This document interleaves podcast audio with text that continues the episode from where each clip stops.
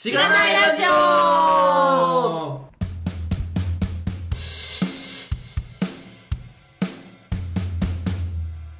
はようございます。おはようございますおはようございます。おあ喋っていいのかな？あ全然あ大丈夫大丈夫大丈夫ですまだ指指込みとかないんでそういうのはあの決まったフォーマットは特にないですね。そういう声優ラジオ的な感じのフォーマットはないのではい。ということで、えっと、ゲストの方をお呼びしております。はいえー、おもち猫さんです。イェイえー、おもち猫です。よろしくお願いします。。よろしくお願いしますえー、そうですね。まあ、自己紹介等は後々、えっと、聞かせてもらえばと思うのですが、まあ、まず紹介しますか。はいそうですねやるべきことをやってかはいら自由に話しますかね。はいはい、えーこのポッドキャストは SIR の SE から Web 系エンジニアに転職したんだが楽しくて仕方がないラジオ略してしがないラジオです題名の通り SIR から Web 系に転職したパーソナリティのズッキーとガミが近況を話したり毎回さまざまなテーマで議論したりする番組です。しがないラジオではフィードバックをツイッターで募集しています。ハッシュタグシャープしがないラジオ。ひらがなでしがないカタカナでラジオでツイートしてください。しがないラジオウェブページがあります。しがない .org にアクセスしてみてください。ページ内のフォームからもフィードバックをすることができます。感想話してほしい話題改善してほしいことなどつぶやいてもらえると今後のポッドキャストをより良いものにしていけるのでぜひたくさんのフィードバックをお待ちしています。はいお待ちしてます。お待ちしてます。はい。はい。えー、やるべきことをやった。えー、ということで改めましておもち猫さんです。えっと何者ですか？私何者なんでしょうね。何者なんですかね？今一応エンジニアをしてるはず、はず。はい。はずです。はい。はいはいそうですね。えっとおもち猫さんはえっとどういう経緯であのビューミートアップの6回目に、うん。えっと僕が、まあ、申し込んだ時かな。で確かまあカズポンさんがなんかおもち猫さんに登壇してもらう云々みたいなのをツイッターで言ってたような気がしてでもともとあのそうっすねそうっすね FM というポッドキャストがあるんですがそれでカズポンさんが確か知って、えっと、依頼されたみたいなので LT をピートアップされてたそんな感じですよねわかん違いそうだったんですねいや、。わかんないです。急にポロッと、はい。なんか喋ってくださいってことを言われまして、そうなんです。もう本当何でもいいんですよ、みたいな話で。あ、結構じゃあ直、突然直打診があったんですね。そうですね J クエリを埋めた話とかをしてくださいっていう感じ なるほど。多分そうだと思いますが、そのソースネにゲストで出られていて、で、カズコさんがそれを聞いて、こう、依頼をして LT をやるっていうの流れを見て、僕はソースネを聞いて、あ、なんかこう面白そうな人がいるっていうので、こう期待をこう胸に秘めたまま V ミートアップに行って LT を聞いたみたいな感じですね。なるほどはい、なので、まあ、直接お話しするのは初めてなのですが、はい、ツイッターなどではフォローしておりました。はい、そんな感じですかね。うん、何者なんですかね。まあでも、こう、まあ、これまでのキャリアの話とかを書いていただいてるんですけれども、もともとエンジニア的なキャリアでいうと、最初はゲームだったんですか？最初はゲームその前にはい。すごい昔にパールとかを書いてまして、もパール SQL 時代があって、へう、へあもうややってなって。ー、なるほど。それ何が嫌なんですか？自分一人しかいなかったのでは請負いだったんですね。いうん。うん。で誰かと仕事がしたいし喋りたいとにかく喋りたいので販売になったりしましておおほーん。え同じ会社で？いやもう全然違うところあです、ね、違うところでなるほど。喋るのが好きなんですよはいはいはいは本当は接客とかの方が好きでい。うーん。二の次その次がデザインとかが好きではい。あんまエンジニアリング好きじゃないんですね すごい。そうなんすね。ちょっと待って、なんかすごい、順を追って聞きたい。もともと、えー、ファーストキャリア的な仕事を始めた時は、仕事を始めた時はパールを書いてたんですか？パールと JS を書いてましたねパールはウェブサイトを作っていた。そうですなんかわかんないけど人生初の仕事がはい。エロビデオサイトのバックエンドをやるっていう。めちゃくちゃ面白い。むちゃくちゃ。クライアントの人も女の人でへえ「これおー意味わかんないですよね」みたいな「売れ筋なんですよ」とか言われながらバックエンドをひたすら書くっていうのをやり、でもそれも別にしたいからしたわけじゃなくてちょっとお金欲しいなと思ってうーん。やっただけなんですよね。そうなんですね。そこ仕事でやり始めたのがプログラムはうん。最初ですか、そこが最初だと思いますね。おおなるほど。エンジニア採用だったんですか？そういう。いやもう案件をもらってそれを完成させてお金をもらうという。会社の形態じゃないですね。あそういうことなんですね。そういうことなんです。フリーフリーランス的な？はい。おおで必要だからパールと JS を学んであなんか仕事できたした的な。なんかねすごい。あ もうその時にはできてたのではい。とりあえずやっただけっていう。なるほおお なるほど。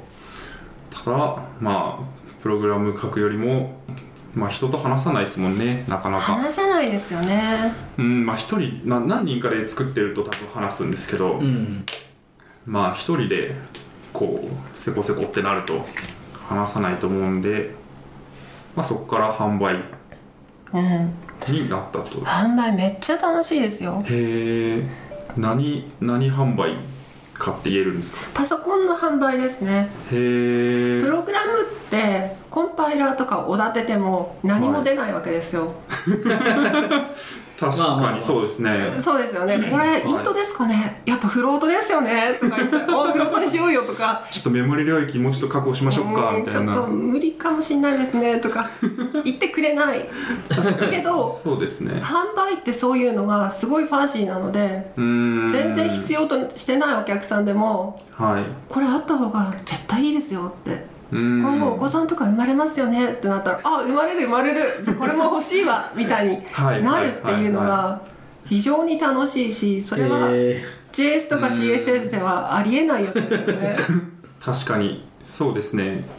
いかにこう決まった仕様に合わせて作っていくかっていう話と、まあ、そこにクリエイティビティももちろんあるんでしょうけどなんかもっとこうこう話したらこう視力が変わったみたいなのの幅がすごい大きいですよね、もう書く前に大体結果を予測できてて予測した通りに動いたら OK っていう仕事なのでん。予測できないところっていうのに非常に憧れがあったんですよね。はいはいはい。確かに人間は本当に入力に対する出力が予想できないです予よね。想できないですよね。ゴミ関数ですよね。確かに。ゴミ関数ですね。ブラックボックステストしかできないみたいな。ほんとそうなんですよ。まあいずれ解析されてしまうのかもしれないですが今のところは難しいですね。なるほど。なのでなるべはい。く私はエンジニアリングに着地しないように生きてきたんですね。うーん。ーなおかつ、んなんでかわかんないんですけどすごく幼い時の私は当時の JS とか CSS のトップの人とかと割と近いとこで話しててもう私はエンジニアリングは無理だとそこで確信したんですよ。へえどの会社にも入れないから事務とかをするしかないと決意したんですね。うん。なるほど。トップの人と話したっていうのは例えば私はこの本を書きました。私はオライリーとかで書きました。みたいな教わるとかじゃないレベル。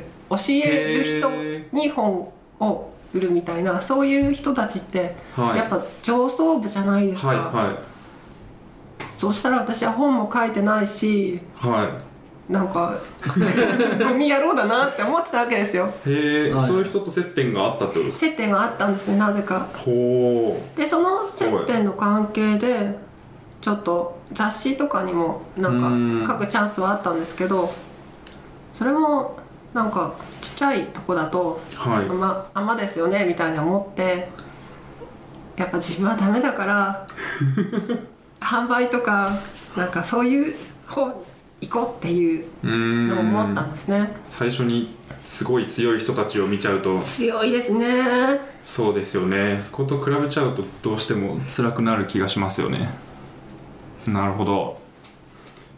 その販売の後は何されたんですか販売の後はジムをしたりして、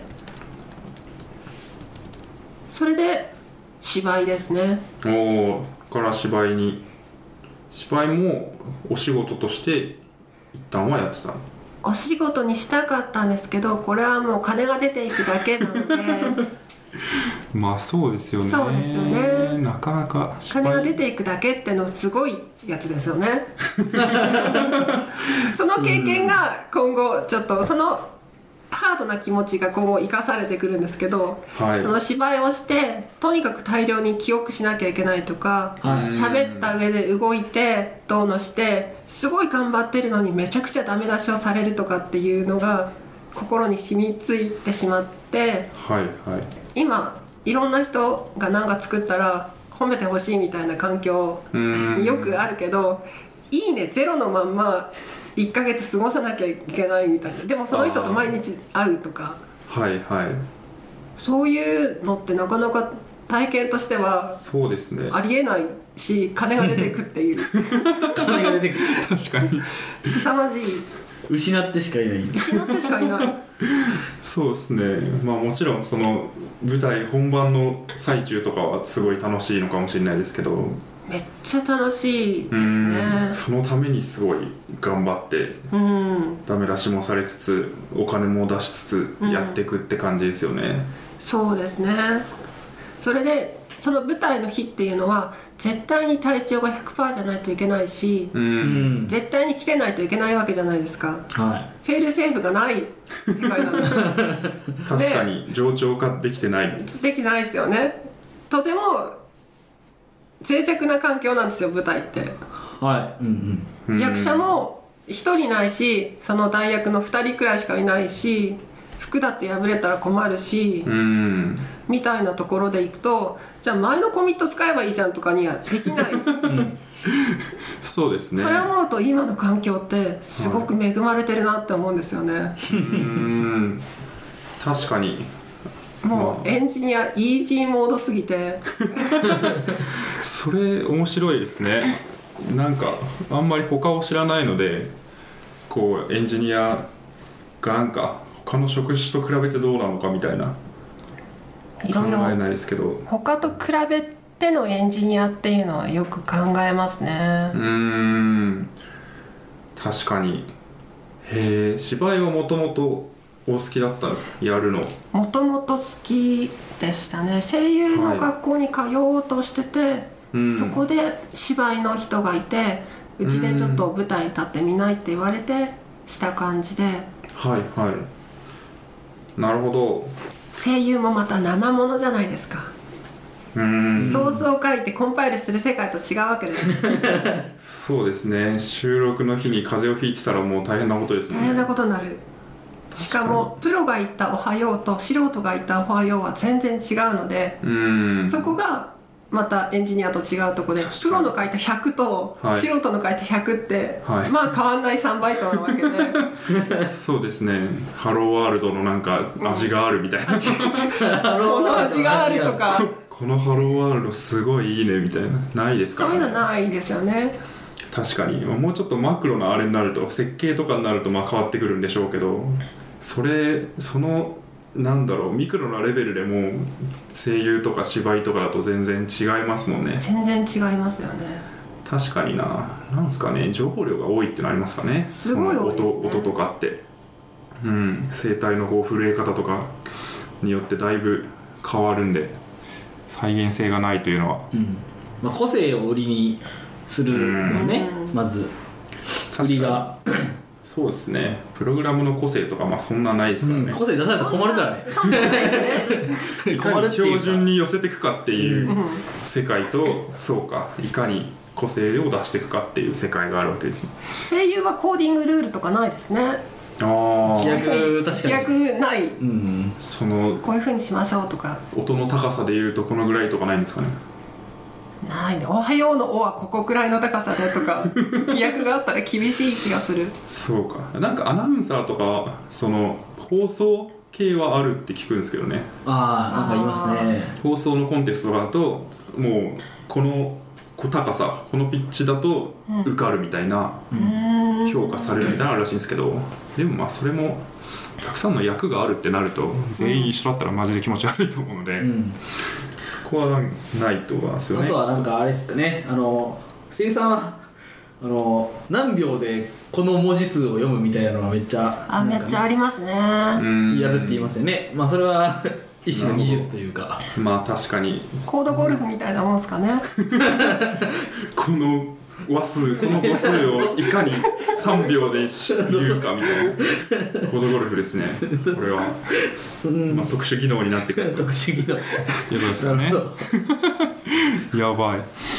えー、まあそこで芝居をされてどのぐらいややられてたんですか？期間としては。芝居は結局1年弱くらいでもう諦めて金は出るのがすごいんですよ出方がうーん。そうなんですね。インカムはそんなに？インカムはほぼないです まあね、そうか。チケット代はけるじゃないですか。はい。それは、まあ、舞台の経費に当たっちゃそうの通りです。なるほど。そんで舞台を1日やるのでも何十万か箱代がかかるので、うんまあそうですよね。大変な話ですよね。衣装代とうん確かに。まあそう舞ですよね。台代とうん。うん練コンパイル1習回80万みたいなもんなんですよ。それと想像やってらんないわけで。確かに。そうですね。1アクセスでいくらかかるんですかみたいなうん。ウェブサイトを作ってる。大変なんですよ。そうですよね。コンバージョンタイミング少ないしね。そうだね。1回だからね。確かにいやーなんかすごい有名な人が来るミュージカルとかだと1回1万円とかチケットするじゃないですか、うん。それなんかめっちゃ高いなと思ってたんですけどでもそんぐらいじゃないとそんくらいじゃないいとちょっとプロはもうペイしないというか生活できないってことですよね。そうですよね。そのプロの人が月給12万で過ごしたいんだったら別ですけど すね。多分そうではないはずなので。確かに。そこにやっぱりまあそうですよね。やっぱコピーできないものだとお金を安定的に取るのは難しいですよね。なるほど、まあ、っていう気づきがあって はい。そこからエンジニアですか？そこからまだ本格的にエンジニアになろうとはなってないんですけどたまたまゲーム会社、ゲームのプログラマーを辞めて、うん。一緒にゲーム作ろうよっていう人がいたんですねおおそれはもうで会社とかじゃなくて？もう個人でゲームを作りました。うーん。なるほど。それがそれが書いていただいてるやつですか、C プラオープン GL で Win32 と MacOS のゲームを作りこれが後に iOS にも移植されてよかったねっていうやつだったんですけどはい。もうゲームエンジン全部作ってすごいでこれスーファミを模したエミュレーター上で動くゲームみたいな感じなんですよ。なのでスーファミを持つ部分エミュレーター部分もはい。作ったってことですか、それを作りたかったんですよね。へえで VRAM の構成とかなんかそういうのをスーファミとかファミコンと同じようにしたくて。はいはい。今なかなかないじゃないですか。なかなかっていうかないですからねそうそうなんすね。ちょっとそうわかそうです分かんないですよ VRAM 関係のはプログラミングってします？いしないっす。しないですね。すいません。マジでしないですね。ゲームを作ったことは今のところないんですよね。なのでそんなグラフィックに対してすごいこうコスト削用なものもないですね。CSS レベルですね。全然。あだからもうどう作っていくのかも分かんないみたいな。僕は一応ウェブのエンジニアなのでーはい。えっ、とサーバーサイドとうん。フロントエンド。うん。以上。以上。そうですね。えー、それは作ろうと思ったのはなんでなんですか？そこなんかゲームを作るってなっても、うん。まあなんていうかうん。大体何かのプラットフォームに乗っかってそうそうっすね。あー。 Unity でとかそそういうのがあんまなかったのかそれともそういうところから作るっていう何か何かしらのこうモチベーションがあったんですかね？一つには可愛いからですね。VRAM がちっちゃいっていうのは非常に可愛いと思うんですよ。なるほど。ちょっとわかんない。なるほど。詳しい。可愛かった。ブリラムが可愛かっすごい可愛いと思うんですけどたはい。ちっちゃいものって可愛くないですか？まあちっちゃいものは可愛い。ちっちゃいもの8メガとかあったらもうそれはほぼ無制限なんですよ。うーん。ああうんなるほど。でちっちゃいものの可愛さってアルデュイーノに近い感じがあって、はいはい。もうこれしか使えませんっていうところにどういうインとかアウトとかうん。演算のやつを入れるかっていうのに近くてなんでしょうねネイルアートみたいなもんですかね。確かにこの爪の面積に。爪の面積っていう制約があるからこそネイルアートは成り立つわけで。うん。確かに。そうですね。爪の中でハロウィンとかしてますからね。この爪が可変調だったら全然ネイルアートが成立しないわけですよ。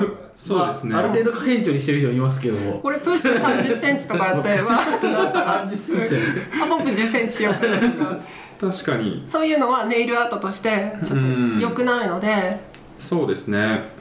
そういう制限された環境でだうん確かに。なんかあの昔僕星のカービィのゲームが好きだったんですけどあカービィ話出ますね。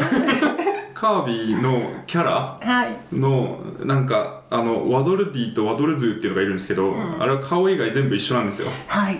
それはなんかそこの顔以外の胴体の部分のこう、まあ、絵を共通化するためでうんなんかそういうめっちゃ大変な苦労してたっていう話とかはんですよ。結構聞きますね。そういうのをやってみたかったんですよ、はい。私はもともとゲーム会社に入ってそういうのをしたかったんですね。でもさっきお話しした通りにはい。かなり幼少の頃に私はクソ人間だと 決定してしまったのでなるほど。プログラマーはできないという前提で過ごしてたわけですよああうん。そうですよね。だある種そこを避けてうん。通ってきたけ避けて。ど、まあ、根本的な欲求としては、はい。もう作りたいっていうのはあったってことですよね。そうです。趣味レベルではいろいろやっていましてでたまたまゲームを1本作りましたと。はい。でその人の会社に誘われて入社して、キネクトのインタラクションを作ったんですけどはいはい。これは C プラと C シャープを使ってですね。うーんなるほどなるほど。ゲームか。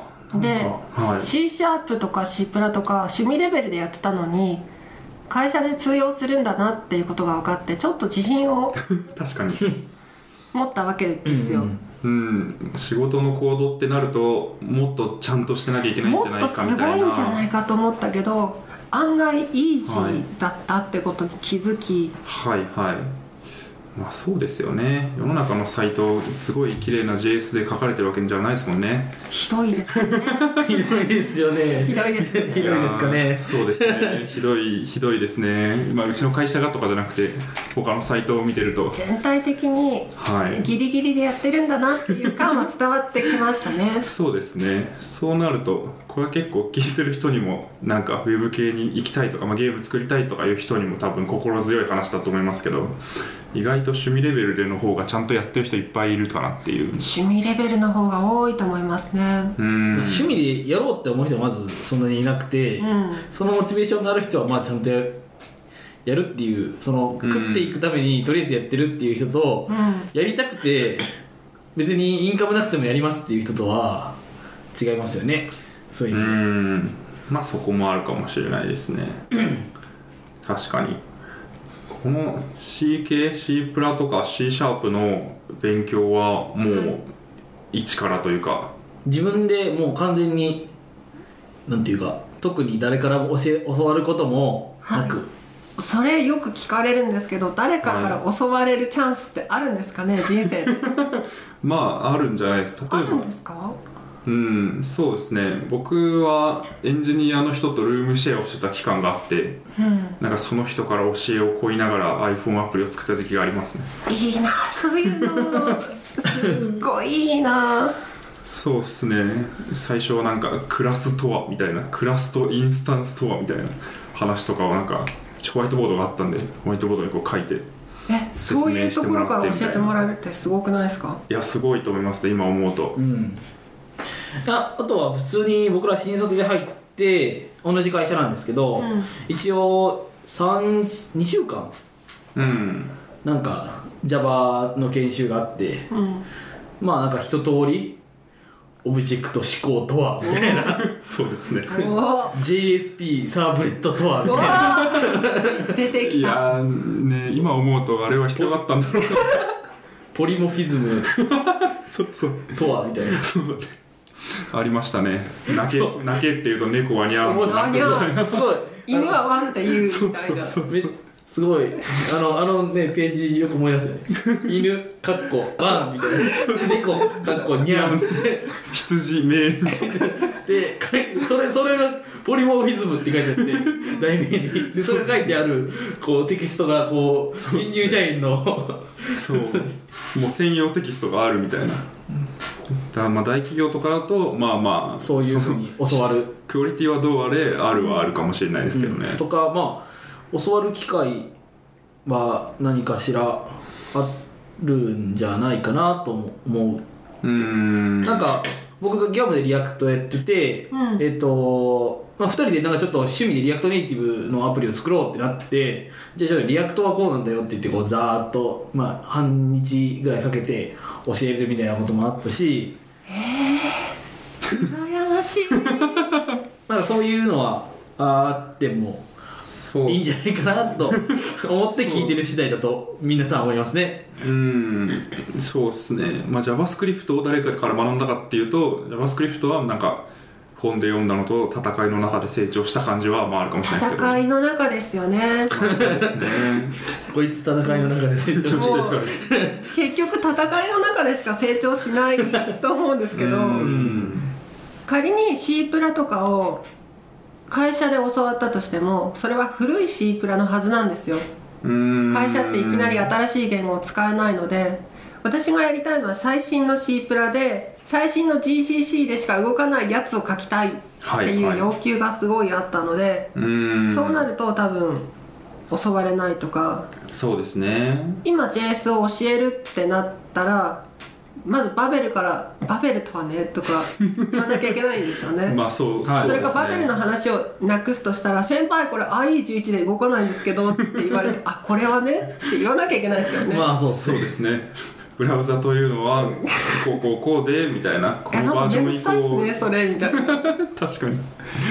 そうですねかといってそこで動くような JS を教えたくないとかの葛藤があるとか。はい。いやーありますね。もうファンクションって書かなくていいんだよって言いたい。言いたいですよね。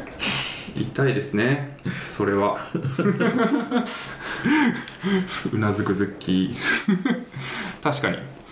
そうか。じゃあ戦いの中でとりあえずゲーム作るかって言ってうん。作り始めて、まあ、本とかももちろん読んだかもしれないですけどそれもはい。なんか持ってる技術で全部できてそうなんですか。そこまでで溜め込んでたので全然問題なかったんですね。あこの入社された時。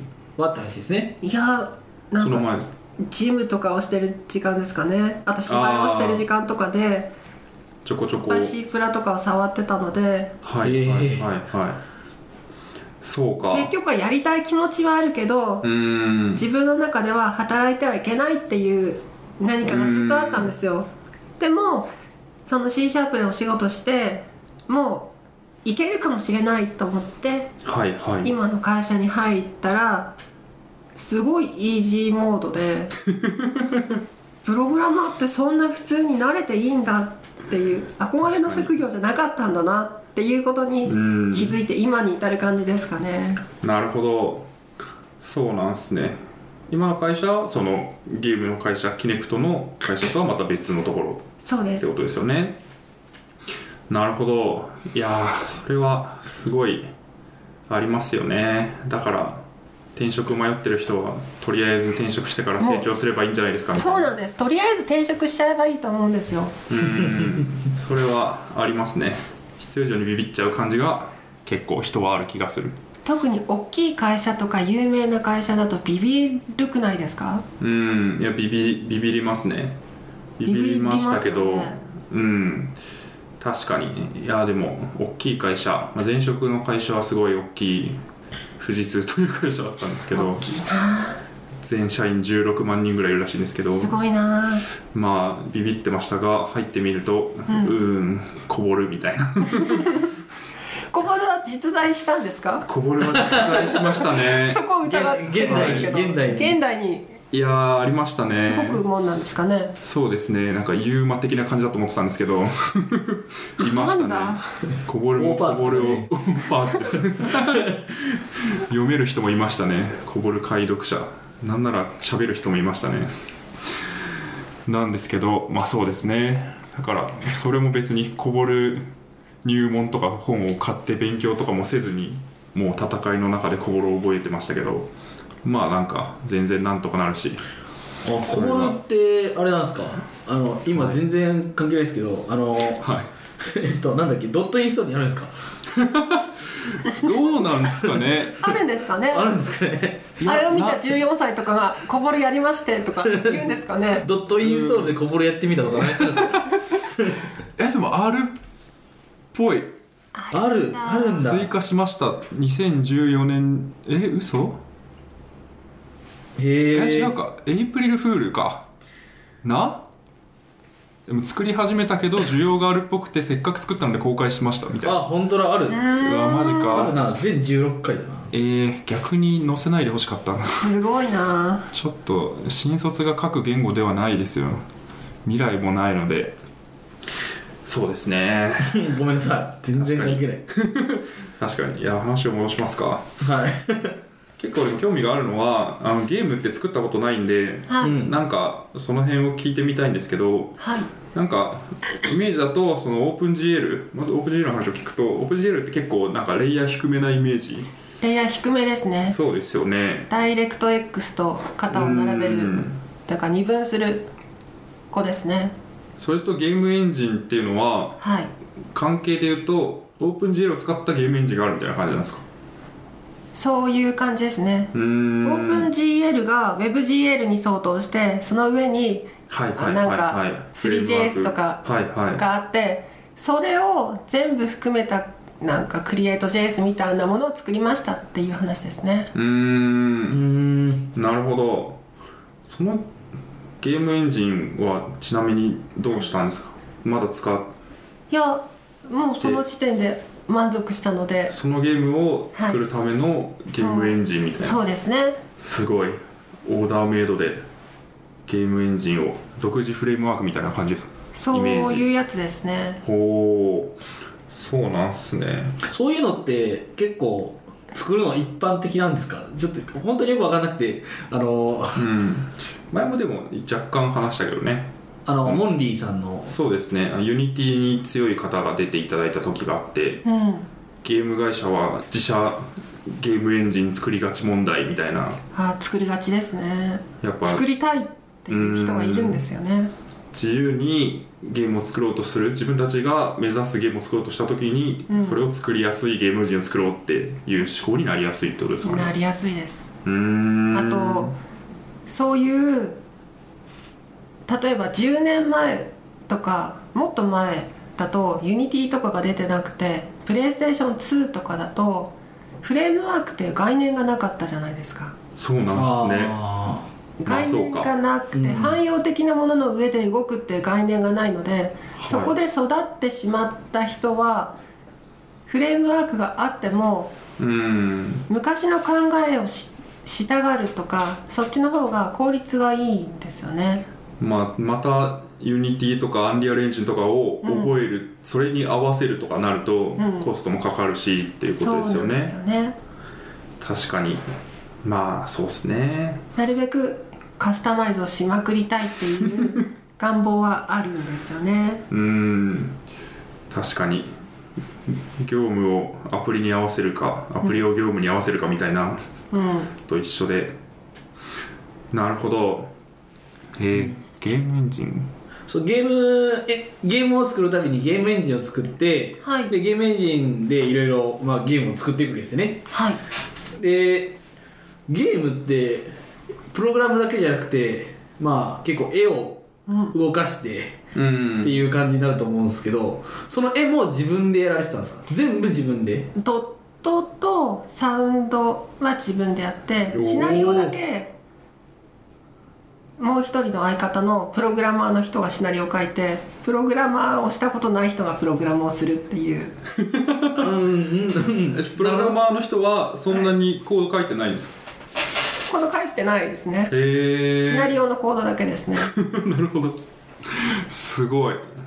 それでも全部自分で作ったほぼ自分で作ったってなるともうかなり自信もつくし幅広い知識が身につきますね。それこそエンジニアリングに関わらず、音楽音とかグラフィックとかデザインとか。と今は思うんですけど、はい。当時はこれくらいはみんなやってるよね。大学生の夏休みくらいにみんなやってるから私はそうでもないなっていうことを思ってたんですよ。やばい。ちょっとやってねえ。そんでそれを作ってた当時のプログラマー私のプログラマーの一般的なとこはまずダイレクト X はできて 3D もできると。でなんかなんだっけパーティクルとかの扱いもすごい得意だしみんな音楽をやってるんですね。強い。でギターとかが弾けたりしてなおかつサイで絵も描けるっていう人がう わーっていてバーの中で自分だとすごいゴミじゃないですか私はドットとサウンドとはい。なんかプログラムのちょっとした7割くらいしかできないってなるとやっぱりそんな自信がないんですよね。どこにいるんですか？そういう人は。今考えるとなんかはい。変なとこにいたんですよねきっと。そういうコミュニティにそういうコミュニティに属してたんですよ。うーん。なるほど。すると大して自信がつくわけでもなく。うーんそうですよね。いやそれむずいっすね。なんかこう自分が一番の下手くそであれみたいな、うん。そういう教えが結構なんだっけ達人プログラマーだかうん。上列プログラマーだか忘れましたが それに書いてあって。でそういう環境だと成長するっていうのも確かにそうなんですけどなんか同時に自信を失っていくのではないかみたいな。凄まじく自信を失いますね。そうですよね。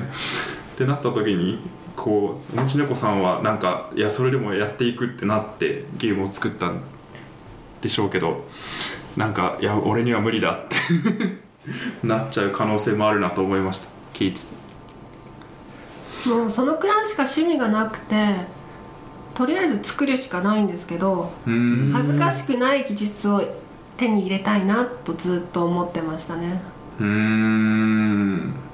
よくプログラマーの年齢イコール言語に到達できるのは20代半ばみたいな話ないですか？もうそのくらいでまともな言語がなくなってくるのでなるほど。30歳になるともう使える言語がはい。年齢未満になるとか、うーん。使える言語が年齢未満になる。か数ですか？数が。言語の数が。ろくな言語がなくなっちゃう。もあーうブレインファックとかしかなくなっちゃうから。そうか。数を増やしていけないってことですか？うーん。まあ確かにそうかもしれない。そうなったらもう Python2 と3を分けるとかそういう苦肉の策になっちゃう。パール5と6を分けるとか。JS の6と4は違うよね。よね？みたいな。無理やりやっていくみたいな。なるほど。えー、そうなんすね。言語もあんま使えないしみたいなのは思ってましたね。なるほでも会社入ってみるとそんないっぱい使える人いないですよね。どいないですね。うん。うん。まあ中にはいますが全員ではないですね。全員ではないですよね、うん。その中にはいますがの人たちだけが集まった集団の中にいるとは自分は良くないのではないかなっていうのは思っちゃうんですよね。いそうですね。ちょっとずつレベルを上げていった方がいいですよね。きっと周りの自分と周りの相対値でいうと。一気に上げすぎるとなんかもうなんていうんですかね。井戸の底にいるみたいな。そうなんですよね。井戸の底をすごく実感してたんですけどね、うーん難しいっすね。なるほど。そうか。今ゲーム作るとしたらどうやって作りますか？オープン GL から触ってゲームエンジンを作りますか？今だったら C プラから JS にコンパイルするやつではい。WebGL ですかね。なるほど。C プラで書いて、うん。コンパイルして WebGL でウェブ上で遊べるゲームを作る。いいですよね。結構早く動くんですよね、うん。なんかと聞いてますね。僕も全然詳しくないですけど。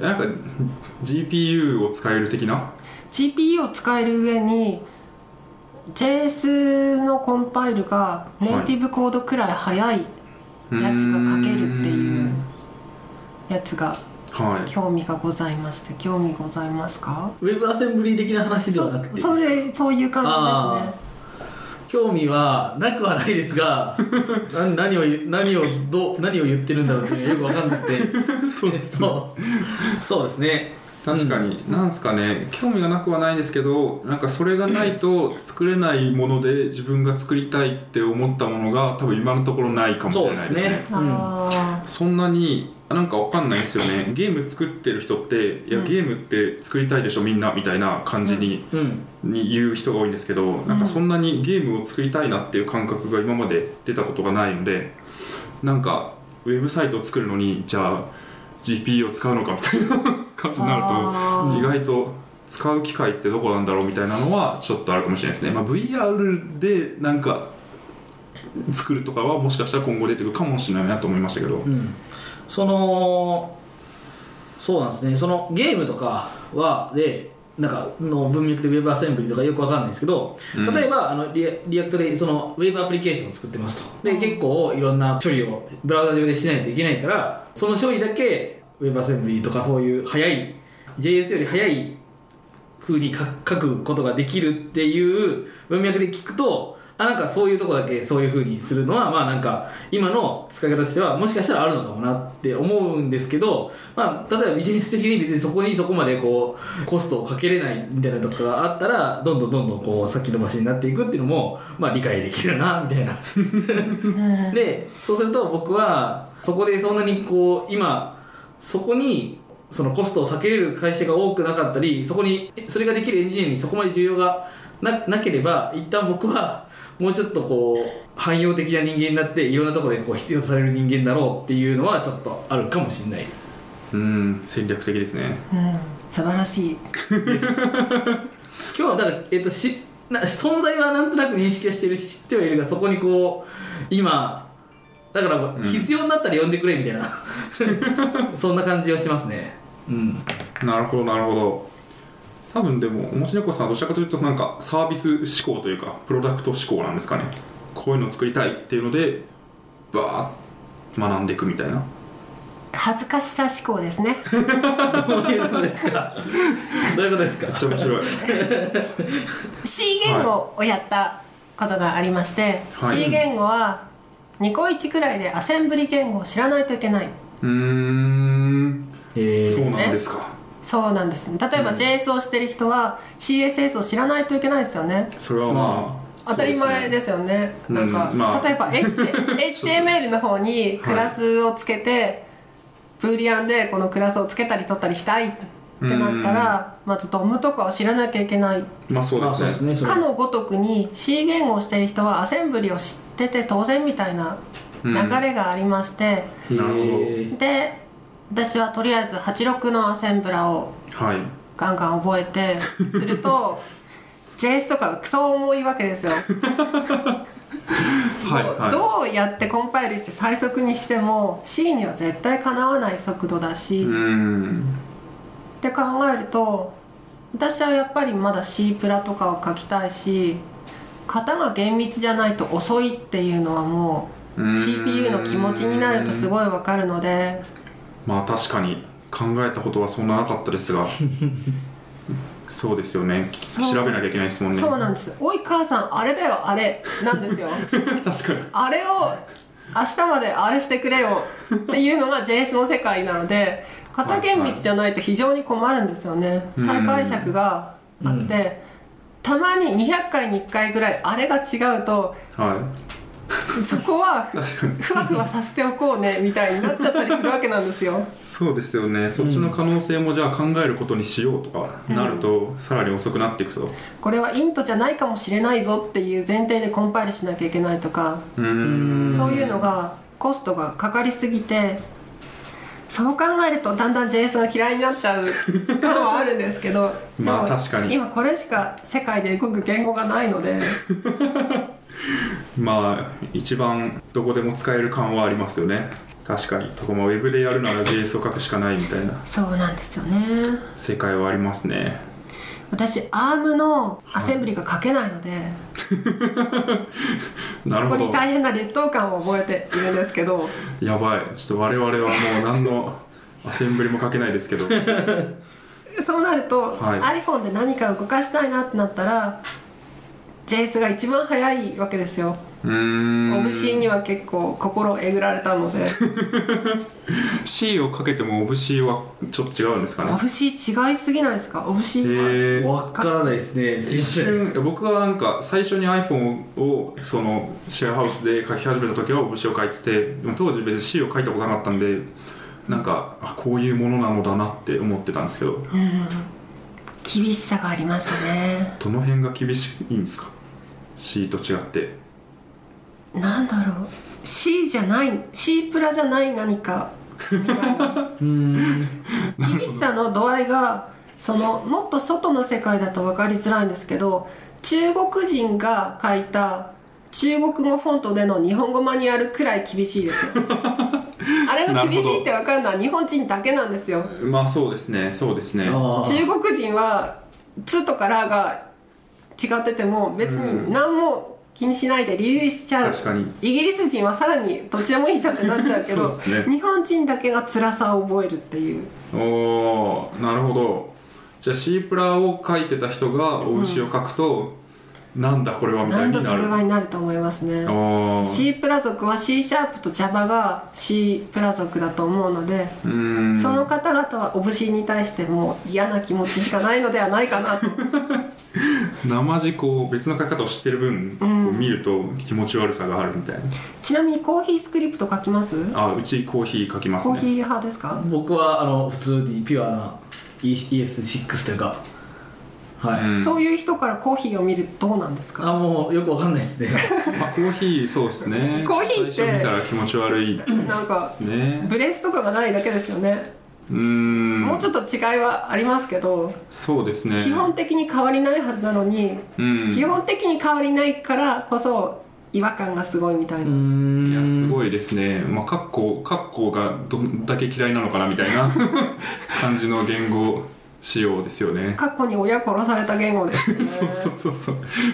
親の敵なのかみたいな、うん。いや僕僕もうそう言うと、まあ、い今ですらあれですけどあの ES2015 以前というかもうについても初めちょっとよく分かんなかったんで っていうのもあの僕が初めて書いた JS が ES6 なのでうーん。それは恵まれた。あ恵まれた恵まれた世界許されたまあ、い今今はどんどん JQuery とかをこうメンテするっていう感じになってるんで、まあ、結局今今で今で言うと別にそんなことはないんですけど役とやっているのに。ま はい。ああのねだから、そういう感じですよね。っていうその まあそうそうみたいですけ何をどね。何を言ってるんだろうみたいな感じである。確かにコーヒーはそうですね。気持ち悪いですね。うーん。そういう感じってことですかねコーヒー気持ち悪かったですね。うん。確かに。コーヒーちょっとコーヒー話もしますか？若干。そうですね。いやもう基本カッコはなくてオブジェクトとかもカッコで囲まれないんですよ。でなんか改行していくとこうオブジェクトになるみたいな。オブジェクトっぽく書くかつカッコがなくてもなんかこれここまでオブジェクトなんだねはっはみたいな。感じで解釈してくれちゃうみたいな、インデントでっていう話。あまあそうそう。そうです。Python みたいな感じ。です、うんうん。インデントが超大事っすね。でも Python じゃないので。確かに。そうですね。あのコーヒーコーヒーでは普通にそのトランスパイルして JS になるようなうん。ものですっていうあの前提でって話ですねね、まあ大丈夫ですよね。そうそのイメージ。一応ね。そうですね オルト JS 的な。はい。確かに。いやでもうちの会社は、まあ、最近はもう生 JS に移行しつつあるんですけどコーヒーと JADE、まあ、パグですね、今のパグ。とスタイラスうん。で書いててなんでもうマジカッコ全然ない。全部インデントで方眼関係を描画しててめっちゃ面白いですよ。最初会社入った時はもうなんだこの世界はみたいな感じでしたね。全部 HTML のタグとかももうガコガコってこうインデントタブでどんどんネストされてて。読みやすいんですか？それは。慣れれば。慣れれば読みやすいです。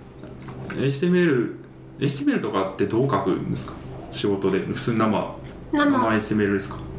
もう Vue.js のテンプレートの中でしか書かないですね。うーん。なので生かというと微妙うなんですけど、んまあまあまあ。ままあでもテンプレートエンジンとかは別にかましてないってことですよね。かましてないです。そこも、はい。テンプレートエンジンでコーヒーが出てきてほいやいやながら使ってたという。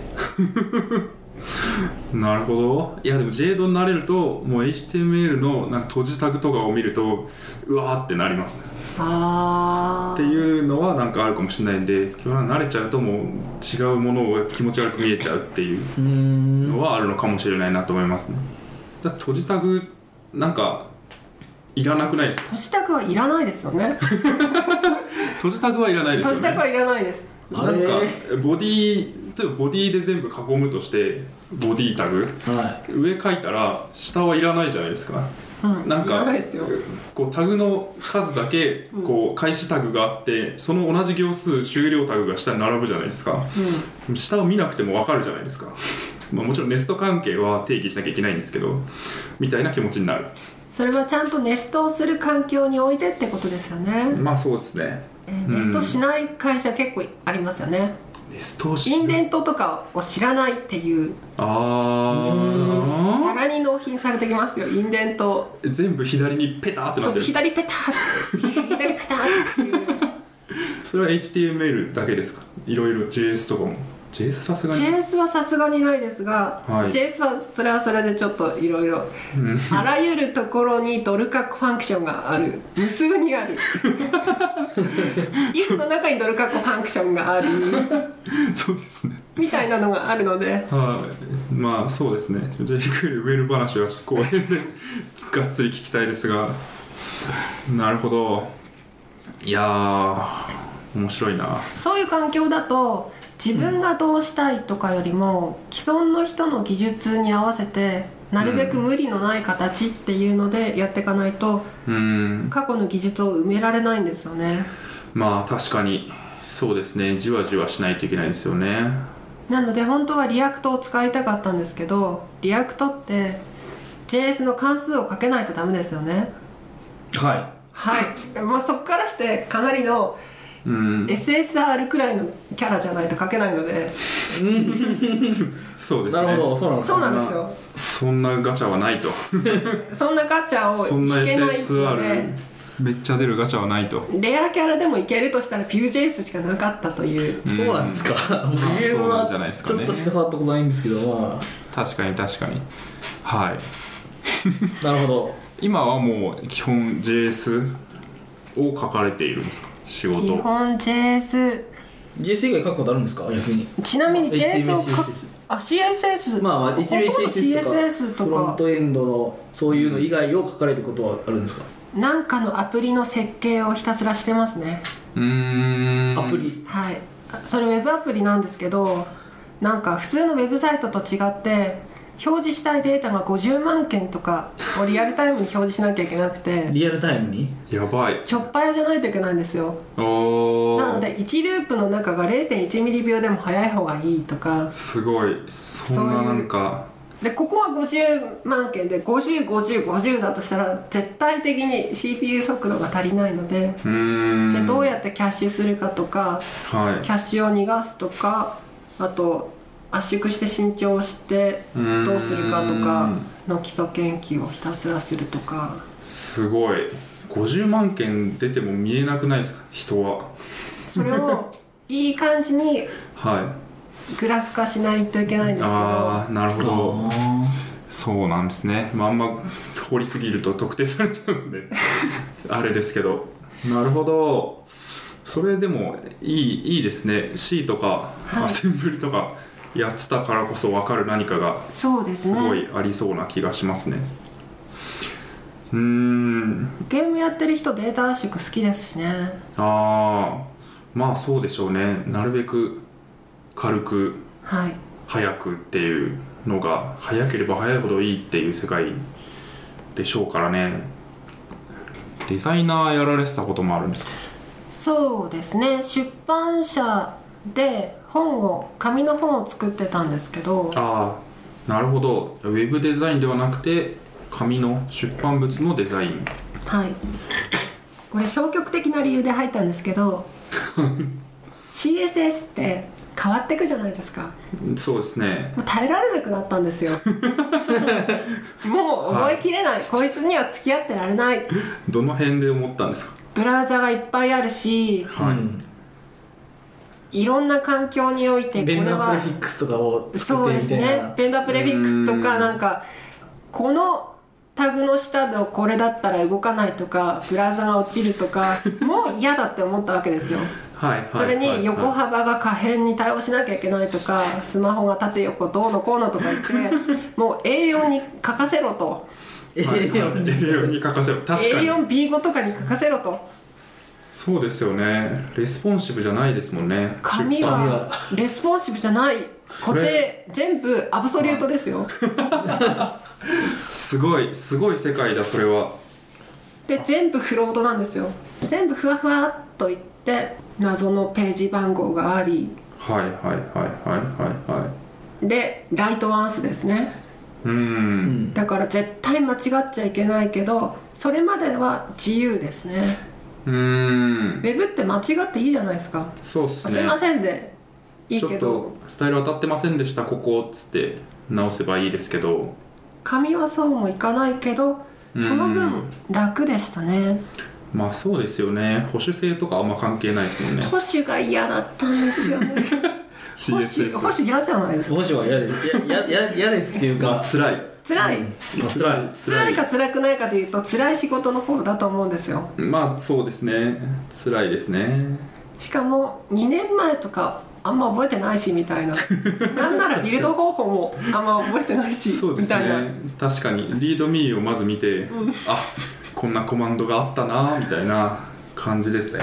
確かにえー CSS まあ最近はマシになってきたんですかね環境として。まあそのベンダープロフィックスとかもつけてくれるやつがあるじゃないですか。なんかウうん。ェブパックかますとなんかいけるみたいなうん。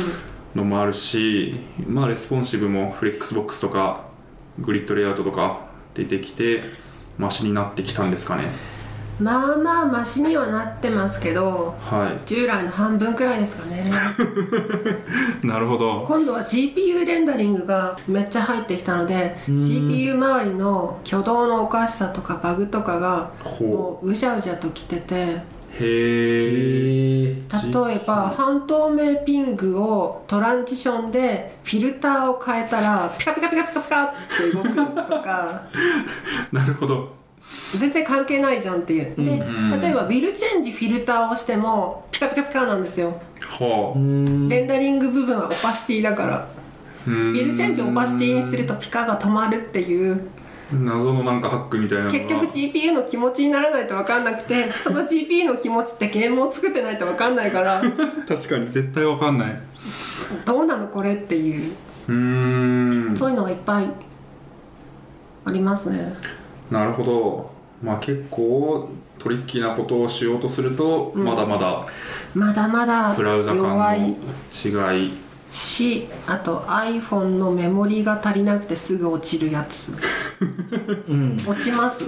めちゃくちゃは落ちないですけど時々ああこれメモリーだねっていう時はあるっぽいですね。うちは一応あのネイティブアプリも作ってる会社なんで。うーん。そうなんすね。それは iPhone, iPhone が悪いんですか？iPhone のハードが貧弱なせいなんじゃないですかね。へえまあそういう制約のもとに作るっていうのがあるんでまあその制約なるほど、まあそうですね。そこは辛いですかね、いやでもあのビューのスライドビューとともに生きるというスライドで発表されてたと思うんですけど、そこに CSS が好きでって書いてあったんで CSS 好き話は聞きたいなと思ってたんですけどはい。これはどうなんですか？ねさっきの話を聞くと 微妙微妙なところ。微妙あ微妙なところはああるかもしれないんですけど はい。結局めちゃくちゃ好きなんですよ。めちゃくちゃ好きだけど好きなのは私は PC 版の Chrome だけが好きなんですね。うん。なるほど。は IE11 とか、はい。iOS サファリとかは好きじゃないんですよ。いはいはいはそんで全体的なカスタマーから言うと私が好きじゃない CSS がうわーってあって好きな CSS はもう、うちの開発環境くらいとかになっちゃうのですると好きか嫌いかで言うとそんな好きじゃないみたいになりがちですね。なるほど好きな CSS があるって感じですね。そうです。好きな CSS をするブリンクが好きですね。そうですね。これも書いてましたけどブリンクが好き。WebKit は好きではないがトライデントほど憎んではいない。うそうですね。ーん。そこもなんかそこにそんな直面したことそのブラウザ間の挙動の違いにすごい直面したことはないんですけどそう僕の会社は 2B で管理画面を作ってるんですけど、はい。もう Chrome の最新版しかダメですって言って切り捨ててるんですよ。素晴らしいですね。で PC からしか基本アクセスがないので素晴らしいですね。なんかそこの苦しみを味わわずに今かけててそれは多分幸せなことなんですね。うんそう思うと。うん。それは幸せですね。幸せですね。それをなんか C になるともう一気に変わりますよね。どんな環境からアクセスされてもうん。それなりに見せなきゃいけないっていう。そうなんですよ。仮にですよ年間10億円売り上げるとして0.1%のお客様がゴミブラウザだったとします、はい。ってことはその方は年間1000万円はお金を落としてくれてる可能性が高い。確かに。とかなると、1000万円と君の頑張りとどっちが大事なのみたいに言われると 頑張りますみたいになりがちですね。そうそうですよね。そうなんです。よ ねえそれは合わせてくれるもんなんですか？お客さんは。合わせるしかないかみたいな、そうですね。まあもちろんこう IE も使うけどうちの管理画面見るときは Chrome みたいな人もいるかもしれないですけど、そこはもうしょうがないんでみたいな。だデスクトップアプリを入れてもらうぐらいの感覚で、Chrome の最新版をもう使ってそれを見てもらうみたいな。あでも Electron でコンパイルして配布でもいいんですよね。あまあそれでもいいですね。デスクトップアプリ版も一応お。ありますね。わかんない。公式に出してるかわかんないですけどなんかインターンの子が作ってましたね。素晴らしいなのでまあ大体似たような感じだと思いますけど。確かにそっちにすればね、うん。特に 2B だし。そうっすね。なるほど。CSS の好きな部分はどこなんですか？まあ Chrome として。CSS は最速で画面を作れる環境な気がするんですよね。うーん。他に例えば OpenGL とか Photoshop とかイラストレーターに比べて画面が出来上がる速度が爆速なんですよ。ああそれはその開発速度ってことですか？レンダリングじゃなくて連打開発速度です、ね、開発速度。うーん。まあ確かにブラウザ側がかなりサポートしてくれてるから、最低限書けばそれなりのものがちゃんと出てくる。そうなんです。うーん。確かにそういう視点で言うとなんか CSS 嫌いってよく言われるじゃないですか。エンジニア界隈で。そうなんですか？はい。CSS 書きたくなさすぎ問題なんちゃらみたいな 記事がよくありまマすジか CSS まあ CSS フレームワークでなんかごまかすみたいなまあ結構多いと思うんですけど。まあそれ僕もそうなんですけど。ちなみにそういう人ってフォトショーとかしないんですかね？うん多分しない。グラフィカルなことをしない。うん。うんから多分 CSS 嫌いっていう人はそもそもなんか何かをこう描画するまあデザインするとかうん。描画するとかっていうことに対してそもそもそんなに興味がない気興味がないっていうかまあ。できる気がしないんですよね。いやーできますよね。できます。CSS で一番やばいのはフォントファミリーなんですけど。これ多分あんま着目してる人いないんですけど、いやー。OpenGL でゲームを作る場合に一番鬼門なのがフォントファミリーの実装なんですね。へえあのフォントって TTF なり OTF うん。なんですけどはい。あれってベクトルデータじゃないですか、うん。うんあれを 2D にレンダリングするコストって凄まじいんですね。へえでゲームの場合大概のゲームそうだと思うんですけどはい。固定のフォントのサイズでレンダリングしてそれをキャッシュするとかっていう方法を取るわけですよ。うーん。だから HTML みたいにフォントサイズがぐちゃぐちゃになってたりフォントファミリーが無数にあったりするっていうのは厳しい。なるほど。なおかつフォントファミリーを上から舐めていって じゃあ絵文字はこれにしようねひらがなこれにしようね漢字これとかっていうのをはいはいあのフォントファミリーペロって書いてるのが、うん。全部実装してキャッシュもとか考えて最速にしてアンチエリアスもしてくれてっていうのはやばいっていうのが どんだけ恵まれた環境なんだブラウザみたいな。そうなんですよ。はあ。それがど素人でもできるしまあ。確かに。フォントウェイト700とかやったら本当にボールドになるっていうやばさがすごい。なるほど確かにそれ全然ゲームと比べて考えたことはないですけど すごいそう思うとすごいですね。ブラウザすごいなみたいな。フォントって結構面倒くさくて1個のフォントファイルに複数のフォントの指定が入っていたりとか、ん MS ゴシック系とかですね、はいはい。で複数のフォントファイルが1個のフォントになっていたりすることもあるわけですよね。うん。PDNU とかのやつ、うん。それを全部合わせて面倒見てくれてシステムパスとかのやつもやってくれてはい。るってもうありがたいことなんですよね。確かに。いやーなんか。毎月1ドル課金してもいいくらい。ただただありがたい。そうですよね。いやフォントファミリーはなんかあんまり考えたくなかったのでこう フォントファミリー2017とか調べてでなんかあ今はこれがモダンなんだなほうほうみたいなしてコピペしてみたいな 感じにしてましたけどその恩恵について今一度ちゃんと考えた方がいいですね。すごいっすね。確かに。いやそういう意味だとやっぱウェブいやなんかよくある話でウェブエンジニアは全然なんか C とか書いてる人からするとぬるゲーだみたいなうん。話があって JS 書けるって言ったらちょっと恥ずかしいみたいな。そういう世界あるって聞いて何クソと思ってたんですけど なんかこういうのを考えると結構こうゆとりだなっていう気はしましたね。かなり恵まれてるなっていう気はしますね。うーん。私が本来 OpenGL って書くべき部分をいっぱいやってくれてるし、うーんすごいありがたい。確かに。だからあれですよね。ゲームで例えるとまずブラウザから作りますみたいなうん。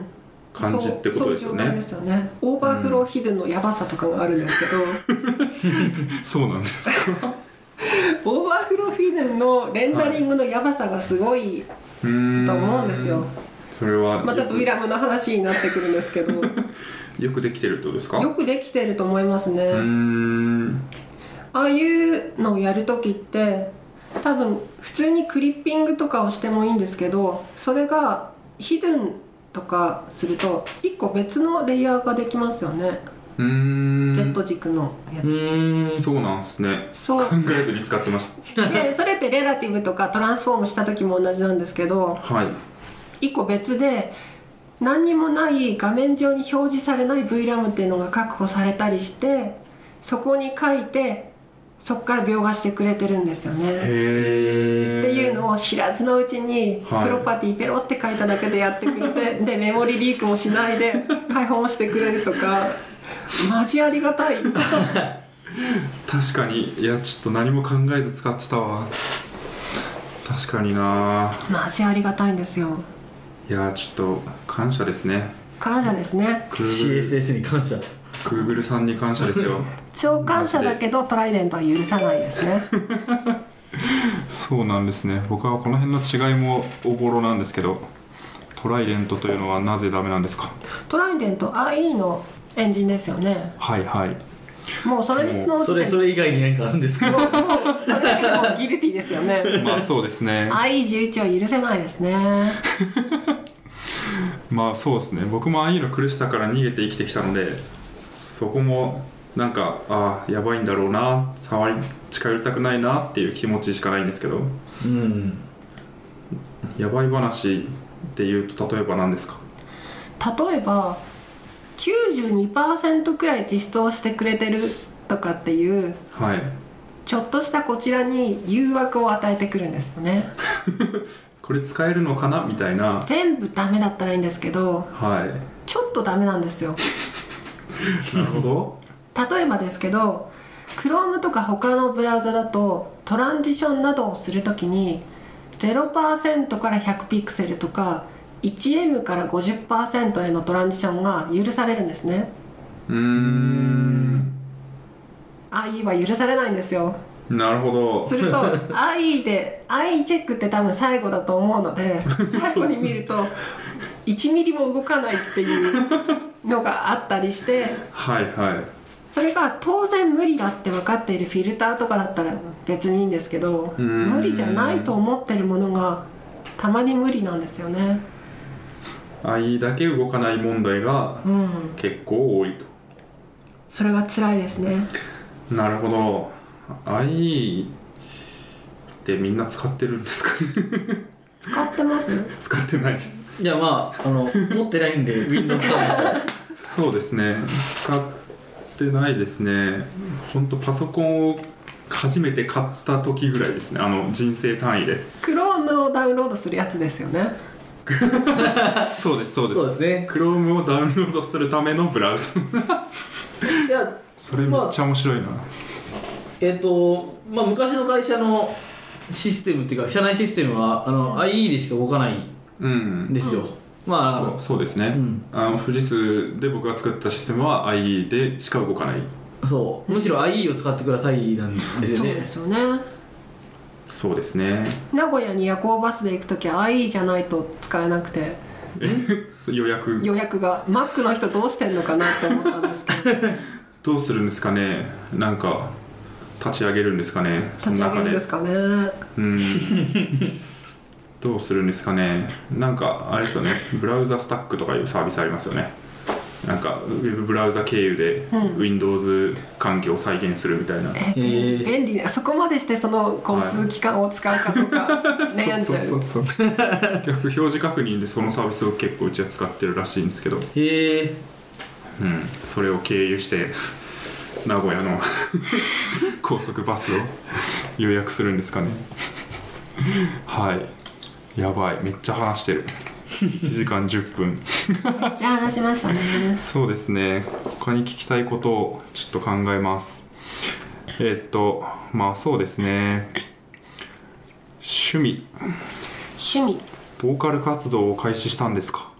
はい開始しました。ボーカル活動っていうのは具体的に言うとどの辺ですか？歌を。歌を歌う歌を歌う。歌を歌いたいですね。なるほど。いいっすね。歌を歌うって。いや僕も歌ってたんで合唱部だったんです。合唱サークルだったんで大学歌ってたんですけど歌を歌うって。歌を歌うってウェブサービスじゃないのでうん。役に立たないんですよ、おおうん。金に。そうそう思いません？ウ金にならないェブサービスは大概役に立つか面白いかなんかうん。そういうやつでバズったりするじゃないですか。ありますね。歌ってそんなものではないのでそれに生活必需品でもないのではい。結構微妙なんですよね歌って。うーん。なるほそれはどういう基準で微妙なんですか？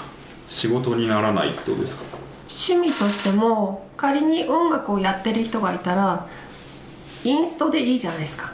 うーんそれにその人が歌ってもいいですよね。まあそうですね。でボカルもありますよね。ありますね。でなおかつその人たちそういう選択肢を跳ねのけて歌わせてくださいっていうのは結構勇気がいることなんですよ。これが JS とかとの違いでうん。私絵描きますとか私なんかサイトのプランします。じゃあ自分は JS 書きますっていうのは分かりやすい分業なんですよ。そうですね。歌だけやりますっていう分業はうん。確かにそんなにないのかそんもしれななにないいでねですすよね。大体なんかバンドとかでもうん。歌を歌ってる人が曲を書いてますよね。かまあ詩を書いているか。そうですね。そういうのも書かせてくれればいいですけどうーん。確かに。なんか難しい感があるんですよね。まあ、全部俺みたいになるとまたいろいろ大変になると大変ですよね。歌が歌いたいだけなのになんかこうピコピコ打ち込まなきゃいけないみたいな。そうなんですよ。そういう感じになるってことですかね。それってウェブサイトが作りたいのになぜかドット絵を打ってるみたいな感じになるわけです。確かに。ES6 書きたいのになっていう。そうですよね。このアイコンを作るためにちょっとなんかいられ立ち上げるかみたいなじゃあアドビに契約をしてみたいな。全然関係ないんじゃないのっていう。そうですよね。そういう意味でフォントオーサムは大好きなんですけど。あいいですね。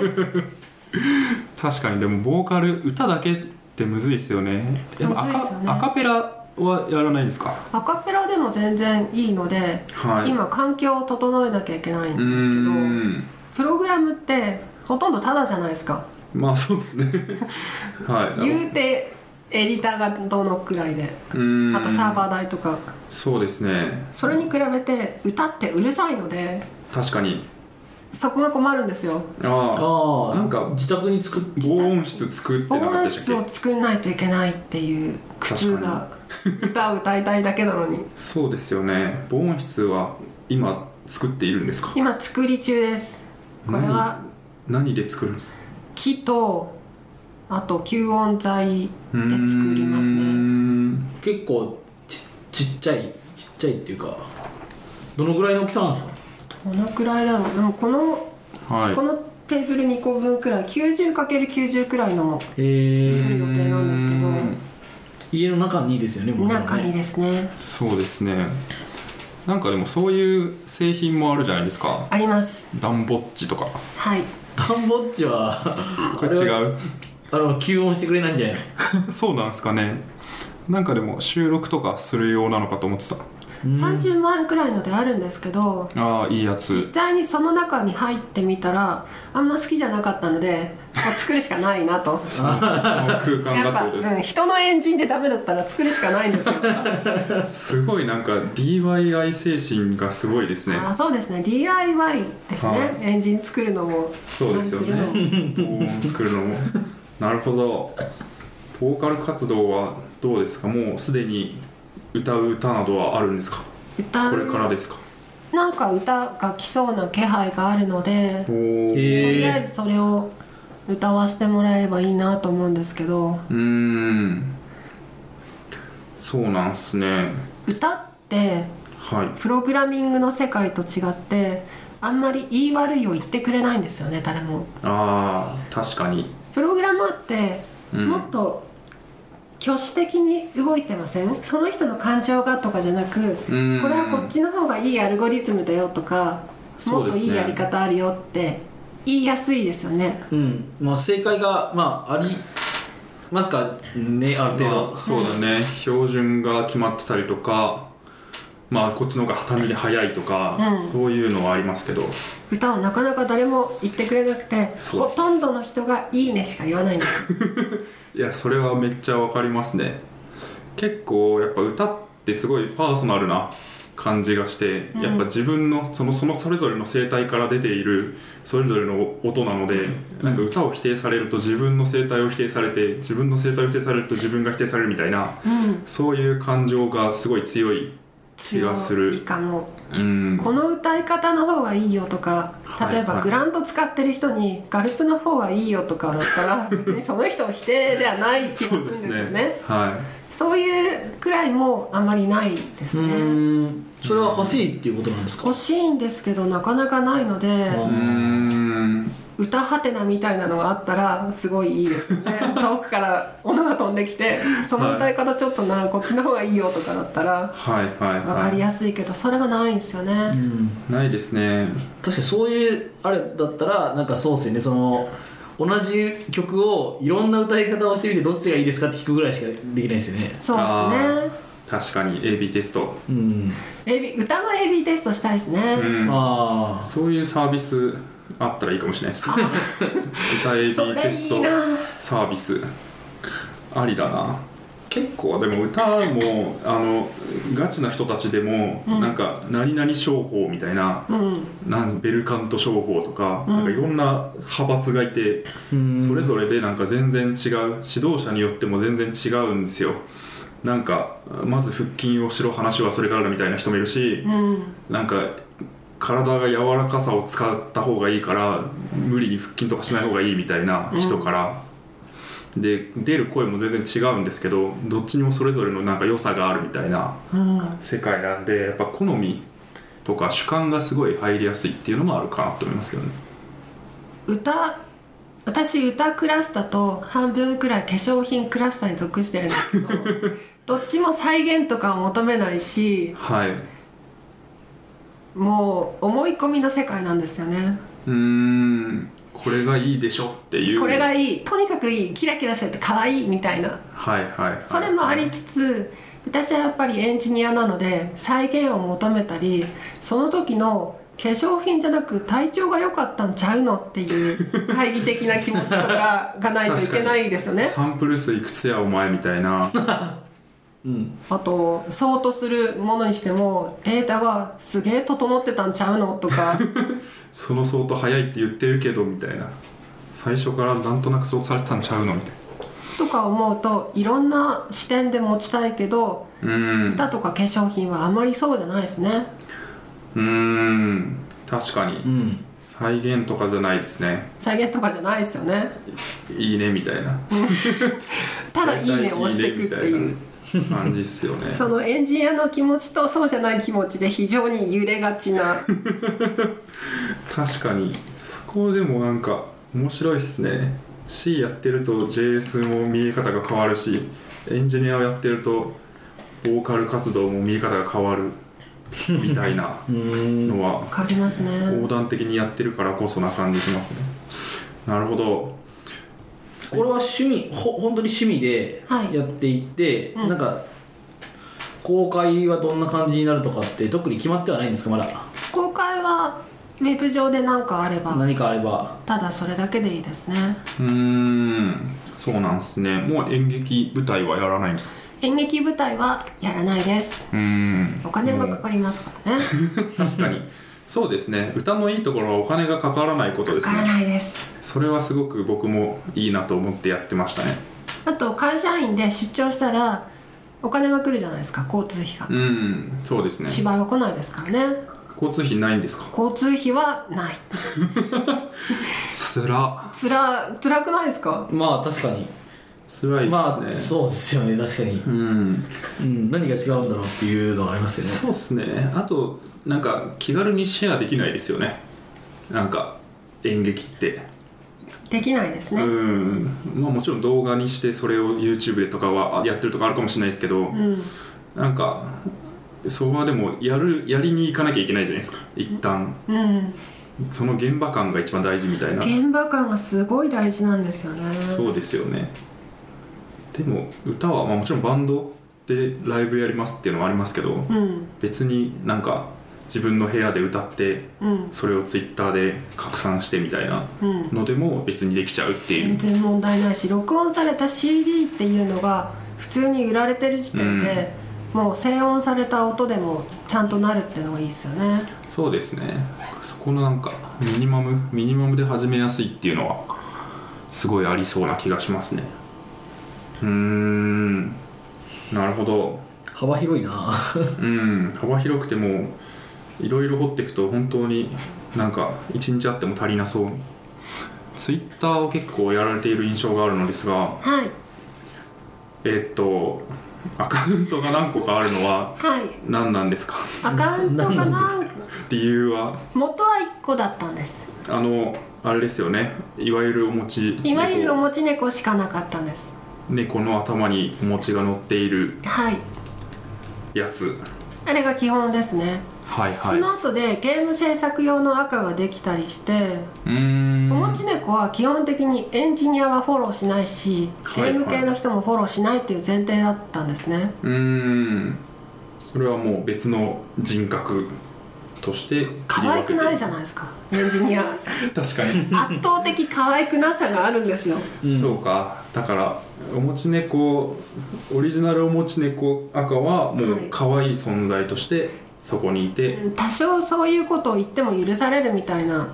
それですごいこの化粧品がどうとか アイシャドウがどうとか自撮りを載せてるところで、はい。フォーループの最適化となんか最近のは CPU だとこうだよねとか言ってたら 混乱しちゃうみんなが。い確かに。まだはい。いられの最適化とかの方が化粧品とちょっと、うん。ちょっと近い。そうですね。でも私が言いたいのは例えば80年代のゲームハードの構成とかはなんかメモリのつなぎ方とかそういう先読みとかない時代ってこうだったんだよねとかを話したい赤があったんですよ。特にそういう時代だからこそゲームデザインが制約されててその制約された中でゲームって大ヒットしたんだよねっていうのとかをつぶやきたい赤があってほとんどゲームとエンジニアリングがそこで話してて、でゲーム制作が終了してその赤も一旦終わりになりみたいな。そういう時期ごとに赤が増えていく感じですかね。なるほど。やりたいこととかうん。興味応じてこう切り分けて。うん。まあその方がでもフォローする人もしやすいしやすい。気がするんですよ。ですよねきっと。うん。そういうなんか例えばゲーム系の話題に興味がある人うん。がこうゲーム赤をフォローしてでも全部赤一緒だったらこうオリジナルおもち猫さんのツイートがこうバーッ出てくるわけですよね。7割くらいうざい内容が来るわけですよね。ああーまた来たよみたいな。あ早く MSX の話しねえかなこいつみたいに思いながらハンバーガーはどうでもいいんだよとか思うわけですよ。ー そうですね。だそこはなんかある種のこう思いやり的なところもあるのかなと。そうやって赤でフィルターした方がいいんじゃないかなと思いまして。うーん。そこら辺はどうなんですか？実際は。どうなんですかね。そこら辺はいやでも僕はなんかこうアウトプット欲ツイッターアウトプット欲がそんなないのでなんかもうこうこう見せたいっていう人格的な発言をしますね。それはもう一つ一つに統一されていてほしいみたいな。すごいな。いやーそうそうですね。なんかもうちょっとなんですかね。こう蚊に刺されたみたいな。ツイートもまあした方が人間味がある説は全然あるんですけどなんかすごい真面目にエンジニアについてとかキャリアについてとかを考えてそうなキャラを演出してます。あー素晴らしい、うん。そうなりたかったな、いやーでも。確かに。うん。そうなりたかったな。僕全く何何も考えずにやってるけどそんなにつぶやかないからまあどうでもいいんだろうなっていうぐらいの感じ。になるほど。まあ数が多いと分けた方が良くなるっていう説はまあ大いにありまして、うん一日どのくらいツイートします？10はいかないから。え10いかないんだ。いや僕はなんかそんな3ぐらい。そんななんか私全部合わせて500ぐらいなんで1日で？1日で。一日やばいっすね。でなるほど。やばい。それはやばいっすね。15万ツイートですもんね今。そうですね。オリジナルおもち猫さん約。もうちょっとで。あと900ツイートぐらいでいくんで。うん。なるほど。えあの僕が最初に知ったアカウントははいロバロッタプラスさんなんですけどはい。あれはエンジニアかという認識ですか？はい。去年に入ってもうエンジニアかあってもいいなと思ったんですね。うーん。その辺の心境の変化はどの寂しくなったんですかね。エンジニアとしてもうちょっとずっ仲と間が欲しいみたいな。私にはエンジニア仲間がいなかったんですよ。うーん音楽だの芝居だの出版だのだとはい。私のコアに刺さってくる感じではないのでうーん。もっと開発についてとか保守についてとかを話したいじゃないですか、うん。エンジニアって。まあまあまはい。確かに。で理想はあるけれど現実はそうでもないよねとかっていう話をしたいけどあんまりおもち猫はそういうこと言う感じではないですよね。ハンバーガー食ったとかの方が 多分そうですね。いいはずなんですよね。うん。牛丼食べてる。牛丼食べてるとことか。あとあんまり真面目なことを喋ってリツイートされるされると恥ずかしいんですよ、うーん普段こんなこと言ってんのによみたいに感じるので。確かに。そこはちゃんと分けていきたいっていうことですかね。分けたいですね。なるほど。いやでも最近なんですね。エンジニア界隈にこう露出が増えてきたのは。そうですね。うん。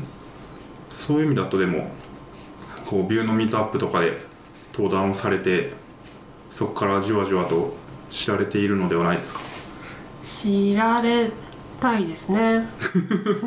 知られたいというか、はい。デザイナーとかが Vue とか React を使ってほしいですね。使うようになってほおーなるほど。でその発信をしていきたいからしいうん。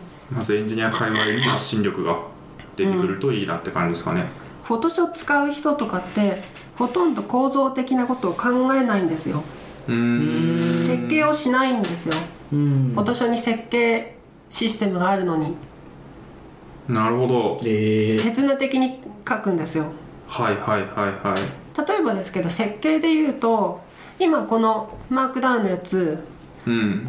一番最初黒丸次白丸次の UL ははい、黒四角ですよね。はい。そうですね。これって最初にそうしようって誰かが考えてうん。そうしたと。で途中でそれが変わった場合には2番目の白丸を白三角にしようってなっても急に設計を変更してもうん。それは変更に耐えうる設計にしてるはずなんですよ。はい大概の設計ってそうですよね、うん。うん。フォトショーの人は黒丸と白丸をコピペで置くのでうん。ああなるほど。色とか形とかが変わるとその度に大概人力が発生するんですよね。全部変えなきゃいけないみたいな。うん。するとマンパワーだからはい。変え漏れが存在するんですよ。うーん。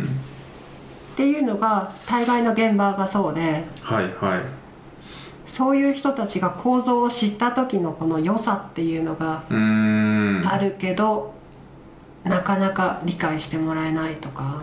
確かに。そこがまあそうですね。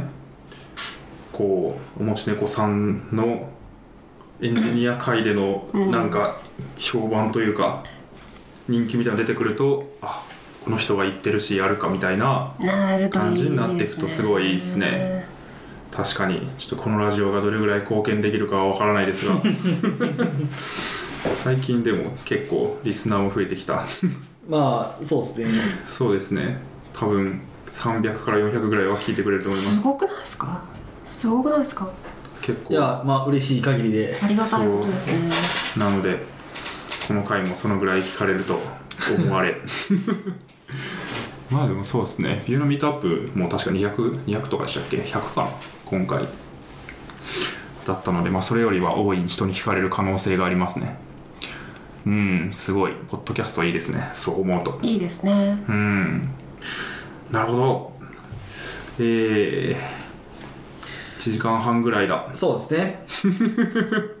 まあえっと前半ではこういう、なんでこれまでの人生とそうですね。エンジニアリングみたいなのを絡めて話して、うん。後半でさらに詳しくビューではい。JQuery を埋めた話はい。っていうそうですね。のを聞こうという話だったので、はい。まあ、一旦1時間半というところもあって、うん。この辺で締めるそうですね。感じなのかな？締めますか。はい。うん。ちょっと US 配列について聞きたいな ちょっと後編で時間が余ったりしましょそうですね。ごめんなさい。完全にそこ見逃してました はういや大丈夫です。はい。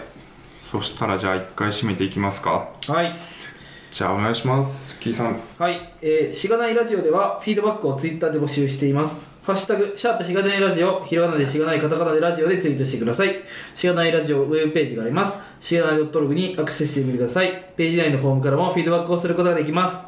感想話してほしい話題改善してほしいことなどつぶやいてもらえると今後のポッドキャストをより良いものにしていけるのでぜひたくさんのフィードバックをお待ちしていますお待ちしてます。お待ちしてますえー、おもち猫さんへの質問などもどしどし。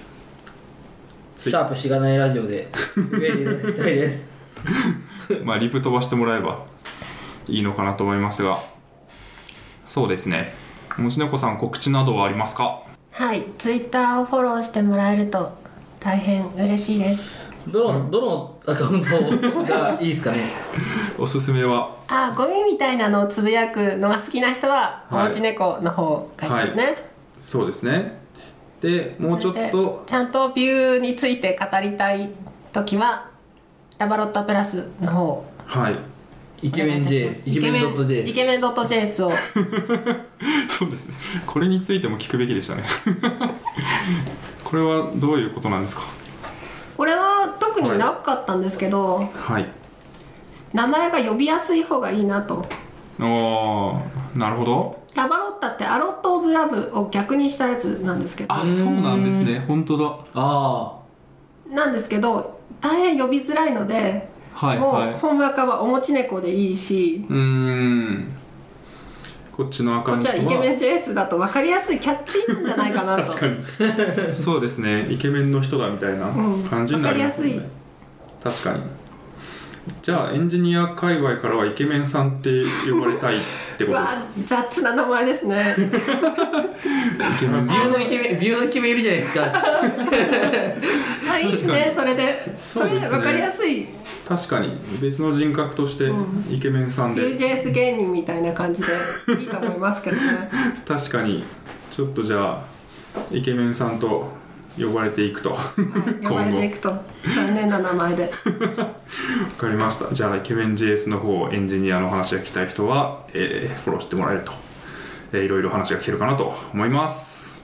はい、えーそしたら一回締めていきますか。はいはいじゃあ SP15 ですか？はい。15の A になるかなと思います、えーゲストおもち猫さんをお迎えしてお送りしました、えーありがとうございました。ありがとうございました。ありがとうございました